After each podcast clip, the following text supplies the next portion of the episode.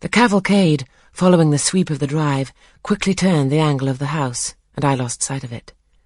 Adele now petitioned to go down, but I took her on my knee and gave her to understand that she must not on any account think of venturing inside of the ladies, either now or at any other time, unless expressly sent for, that Mr. Rochester would be very angry, etc.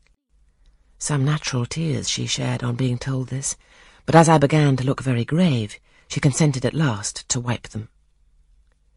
A joyous stir was now audible in the hall.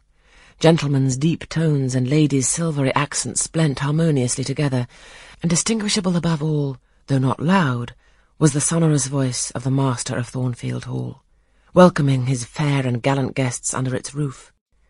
Then light steps ascended the stairs, and there was a tripping through the gallery, and soft, cheerful laughs, and opening and closing doors, and, for a time, a hush. Elle change de toilette, said Adele, who, listening attentively, had followed every movement, and she sighed. Chez maman, said she.